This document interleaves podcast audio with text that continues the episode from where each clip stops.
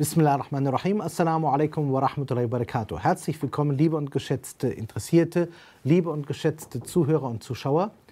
Heute haben wir wieder einen Hadith der 40 von Anawi vor uns und dieser Hadith birgt nicht nur eine sehr schöne Mitteilung und eine schöne Ankündigung, sondern auch ein gewisses Problem. Dieses Problem liegt tatsächlich in dem Verständnis, denn hier wird eine bestimmte Angelegenheit wortwörtlich ausgedrückt. Im Hadith heißt es, dann bin ich sein Hören, dann bin ich sein Sehen, dann bin ich seine Hand, dann bin ich sein Fuß.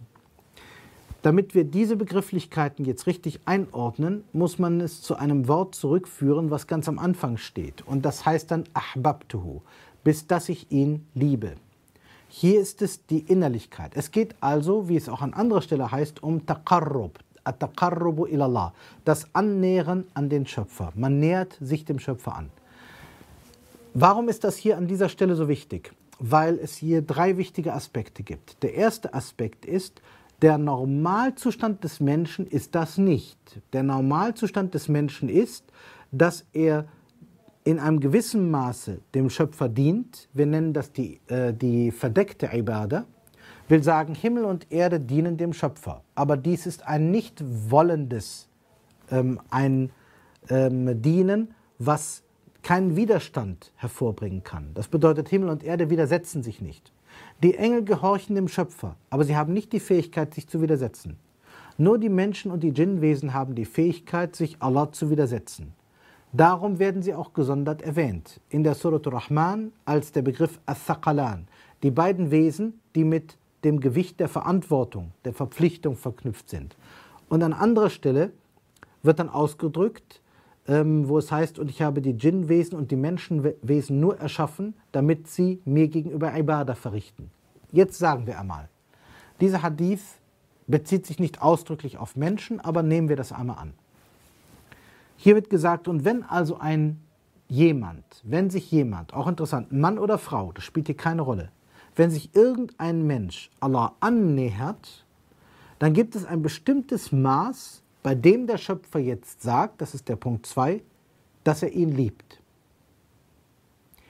Jetzt könnten Sie sagen, heißt das im Umkehrschluss, wir sind jetzt eigentlich schon in der logischen Wissenschaft, heißt das umgekehrt, dass ein Mensch, der sich nicht so Allah annähert, von ihm nicht geliebt wird? Das wissen wir nicht, aber wir haben auch keinen Beleg, dass es so ist. Es gibt drei Begriffe, die hier vorkommen. Der Begriff des innerlichen Verbundenseins, des Liebens, der Begriff des Nahestehenden, auch der Begriff Wali, Plural Aulia, heißt ja eigentlich der, der nahe steht. Und der dritte Begriff, der der Einigkeit. Und das, was zuletzt genannt ist, ist eine Annäherung, die so weit geht, dass der Schöpfer eben sagt, bis das seine Hand meine Hand ist und umgekehrt. Warum wird das so ausgedrückt? Es drückt die absolute Nähe aus, das absolute Vertrauensverhältnis, aber mehr noch. Solange wir auf der Ebene von Taqarrubu sind, dem sich annähern, ist das zwar schon gut, aber hier wird das noch nicht erwähnt. Es heißt, und er nähert sich mir immer mehr an durch freiwillige Handlungen, bis ich ihn liebe. Und das ist ganz wichtig, dieses bis bedeutet, vorher ist diese Stufe so in diesem Sinne noch nicht erreicht. Und wenn diese Stufe erreicht ist, dann wird gesagt, dann findet die Vereinigung statt. Und was meinen wir jetzt mit dieser Vereinigung? Wie kann man sich das überhaupt vorstellen? Hier ist ja nicht gesagt, sein Wesen wird mit meinem Wesen identisch. Das wäre auch Blödsinn. Sondern hier wird gesagt, das Hören, das Sehen, die Hand, also das Handeln, der Fuß, das Fortbewegen und derartiges. Darunter kann man verstehen, dass der Schöpfer, und das nennen die Gelehrten Tawafuq, dass der Schöpfer so weit mit diesem Menschen einverstanden ist, dass dieser Mensch in dem, was er sieht, hört, sagt, handelt, tut, erfolgreich ist. Und das wird auch so gesagt. Stichwort, man sagt, deine Hand und in Anführungsstrichen die Macht Allahs stimmen überein. Es wird gesagt, dein Fuß stimmt mit dem, wie Allah vorwärts geht, überein. Das bedeutet doch, das, was du tust, so wie du vorwärts strebst, so wie du sprichst, so wie du etwas erhoffst, wirst du erfolgreich sein. Dein Erfolgreichsein ist so auffällig, dass es nicht mehr dem Zufall zuzuschreiben ist. Das ist nämlich genau der Punkt. Man könnte sagen, naja, das ist jetzt schön gesagt, aber wie äußert sich das denn im Leben? Wie soll sich das denn darstellen? Also woher wissen wir, dass, wenn wir das mal so interpretieren, mein Handeln wirklich so ist, dass Allah jetzt durch meine Hand handelt? Da könnte man sagen, erstens ist das grundsätzlich immer so. Aha, oh ja. Wenn wir das einmal vertiefen wollten und würden feststellen, gehören die Handlungen nach Mehrheit der Aqidah-Gelehrten dir als Mensch oder dem Schöpfer zu? Dann würdest du darauf kommen, dass ein großer Teil deines Handelns auf den Schöpfer zurückzuführen ist. Da gibt es ein ganz einfaches Beispiel. Jemand fällt hin und du möchtest hinlaufen, um ihn aufzurichten. Du hast diese Absicht. Du bemühst dich auch schon. Aber noch bevor du dort ankommen kannst, steht der Betreffende selbst auf. Du konntest also deine Absicht nicht mehr durchführen. Man kann sagen, was hast du jetzt getan? Die Absicht hast du gefasst? Ja. Hast du eine erste Anstrengung gemacht? Ja. Hast du die Handlung durchgeführt? Nein. Warst du also der Herr darüber, dass das geschehen konnte, oder warst du nicht der Herr darüber? Antwort: Nein. Und wenn du nicht der Herr darüber bist, dann ist ein anderer Herr darüber. Wer war also Herr über dein Handeln? Nicht du. Und das ist die Meinung, die eigentlich alle Akida-Schulen diesbezüglich haben. Heißt also auf gut Deutsch. Und bei Kalam ist es ähnlich. Dann haben sie also de facto den Punkt, dass der Mensch in vollständiger Form, wenn überhaupt, nur über seine Absicht herrschen kann. Und wenn wir das so nehmen, dann kann man sagen, wenn also die Absicht des Menschen, etwas zu tun, seine Hand, etwas zu sprechen, seine Zunge, etwas zu verstehen, zu hören, sich vorwärts zu bewegen im Leben, sein Fuß, übereinstimmt mit dem, was Allah will und womit er zufrieden ist, wenn ich mich also in dem Sinne Allah annähere in all diesen Aspekten, in meinem Sprechen, meinem Hören, meinem Sehen, meinem Verhalten, dann entspricht auf einmal das, was ich tue, dem, wie alles geordnet ist. Ich merke, dass sich die Erde ausbreitet. Ich merke, dass die Dinge klappen. Auf manchmal eine Weise, die ich gar nicht nachvollziehen kann. Es ist nicht mehr von mir abhängig. Das ist eine allgemeine Erfahrung. Wenn man sich Allah annähert, dann werden Dinge ermöglicht, die man vorher als unmöglich ansah. Und die Außenstehenden, die, die diese Nähe nicht erreichen und erreichen wollen, verstehen das nicht und sagen, warum findest du deinen Lebensunterhalt? Du machst doch gar nicht mehr als ich. Warum haben deine Dinge Erfolg? Ich verstehe das nicht. Warum bist du so zufrieden? Warum jammerst du nicht die ganze Zeit? Das muss doch einen Grund haben. Oder bist du verrückt? Und Sie merken jetzt, weil die meisten Menschen so nicht handeln oder es versuchen, diese Absicht gar nicht haben und sich nicht Allah annähern wollen, erreichen sie diese Stufe effektiv nicht. Und der, der die Stufe nicht erreicht, kann sie sich nicht vorstellen. Und der, der die Stufe erreicht hat, kann sich nicht vorstellen, dass die anderen nicht dahin kommen wollen. Das ist nämlich das Hauptproblem. Das ist auch altbekannt.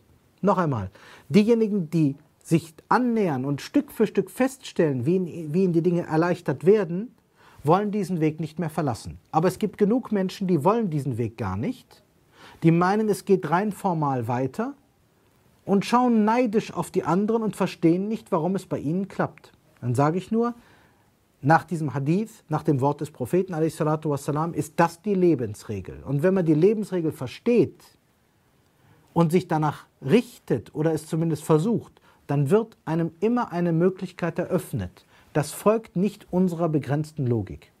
Das muss man auch offen sagen. Es folgt dieser Logik nicht.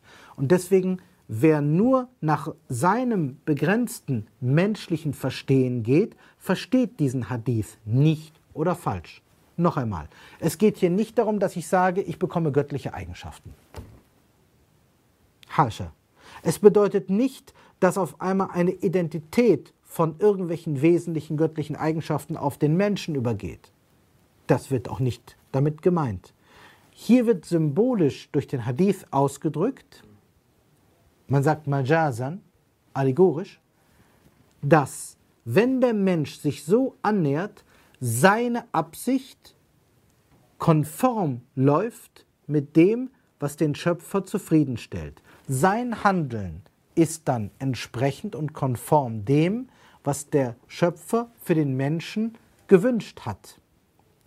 Und das nennen die Gelehrten Tawafuq, Tawafaqat al-Umur. Das bedeutet, ich sage immer, vielleicht zur besseren Verdeutlichung, es gibt einen Maßstab, den Allah in die Welt gesetzt hat. Der Mensch ist nicht frei, einen anderen Maßstab zu wählen. Er kann das probieren, aber der Schöpfer sagt ihm deutlich, das wird dir nicht gelingen. Das bedeutet, wenn ich mein Handeln nach diesem Maßstab ausrichte, und das ist immer mit Emotion auch verbunden, mit Hinwendung an den Schöpfer, dann werde ich schnell erkennen, dass die Dinge passen. Es ist genauso, als würden wir alle, und das als Abschluss des Ganzen, als würden wir alle in einem unbekannten Fluss schwimmen und erkennen das gar nicht. Manche schwimmen flussaufwärts mit dem Strom. Es geht alles leicht. Die anderen versuchen die Gegenrichtung zu schwimmen und es fällt ihnen schwer. Sie alle wundern sich und sagen, warum kommst du schneller vorwärts? Die meisten, die im Fluss sind, verstehen diese Sachen auch nicht, egal ob sie mit dem Strom schwimmen oder dagegen. Und deswegen haben sie oft keine Erklärung. Sie sagen, ich weiß nicht, warum es funktioniert.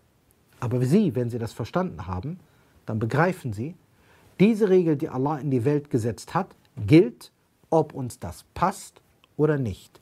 Und der Prophet salam sagt uns das nicht, um uns zu verwirren, er sagt uns das, um klarzumachen, der Weg, der dich zur Rettung führt und der dir zur Erleichterung dient, ist der der Annäherung an Allah.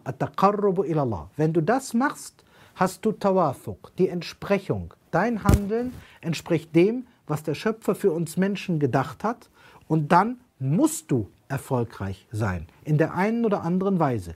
Allerdings, du kannst nicht erwarten, dass das so ist, wie du erwartest. Darum sagt einer der größten Mystiker, Abu al-Atahir al-Iskandari, sehr deutlich, denn der Schöpfer stellt dich an einen Ort und schaut, wie du dort handelst.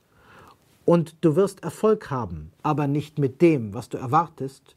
Und du wirst Hilfe finden, aber nicht von da, wo du es erwartest. Und das stimmt in diesem Kontext.